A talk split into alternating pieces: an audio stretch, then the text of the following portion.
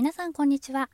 カニカマです、えー、今日は私がなぜアナウンサーを目指したのかというきっかけについて話していきたいと思います。まあ、きっかけってね別にどうでもいいじゃんってもっと身のある話ないのかよとはね思いますけれども意外とこのきっかけまああるあると言いますかあの結構この後重要になってくるのでちょっと自己紹介がてらねあの話していきたいななんて思います、えー、私がアナウンサーを意識しだしたのは大学に入ってすぐぐらいですね。あの私はあの都内の大学出てるんですけどももともとの出身はもう超がつくほどもうど田舎の出身でしてどれくらい田舎かっていうと電車が1時間に1本あるかないかのぐらいの田舎。あとはあと自宅からその最寄りの駅まで6キロぐらいあるんですけどその6キロ走ってる道のりで大きな声で歌を歌ってもまあ恥ずかしくないぐらい田舎、まあ、要は人がいないっていうことなんですけど。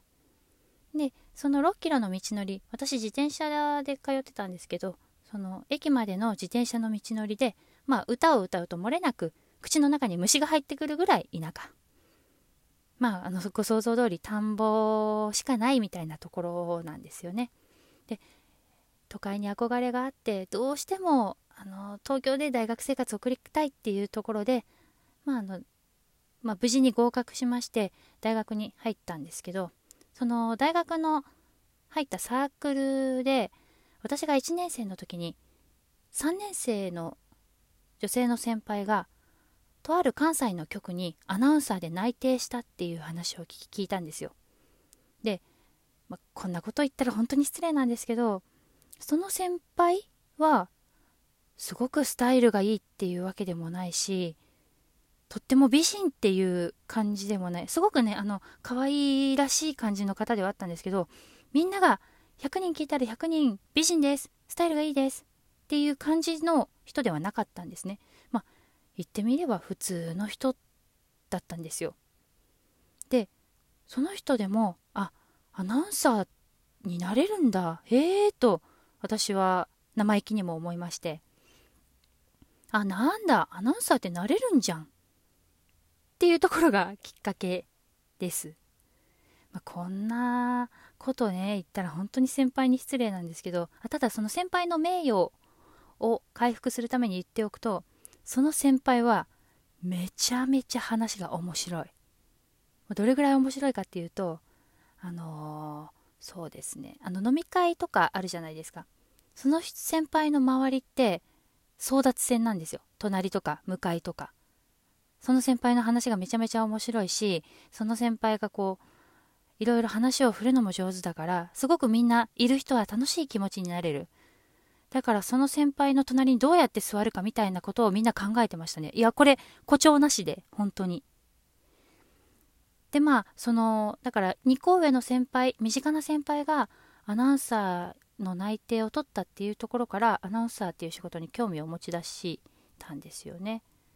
それまでは別に都会で大学生活を送れればいいやぐらいにしか思ってなかったのでまた何でしょう新たな目標ができてちょっと良かったなぐらいには思っていたんですけどでこの「なんだ」っていうのが実はあのすごく大事でしてその何かっていうとあの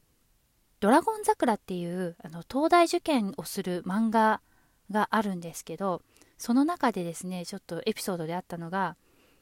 その、まあ、進学校の進学校って東大とか京大とかそれこそ有名校にバンバンバンバンすごい人数何人もあの合格者を出しているんですけどそのなんでそのずっとその合格者が途切れないかっていう秘密みたいなところでその3年間進学校の子たちってずっと勉強漬けかっていうとそうでもなくて12年生はむしろだらっとしてるんですって。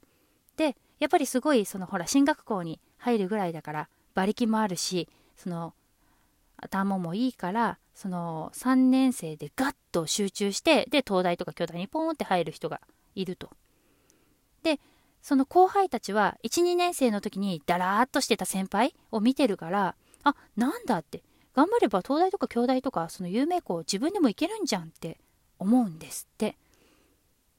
だからこの「なんだ」っていうのって多分根拠のない自信みたいなところだと思うんですけどその「なんだ」っていうのをすごくもういろんなところに当てはまるなと思ってまあこの「なんだ」っていうのは後々私は痛い目を、まあ、見ることにはなるんですけれども。はいそうなんですよね。いろいろ当てはまることがあるんじゃないかなと思ってこんな話をしてみました、えー、今日のところはこの辺で。またお会いしましょう。カニカマでした。さよなら。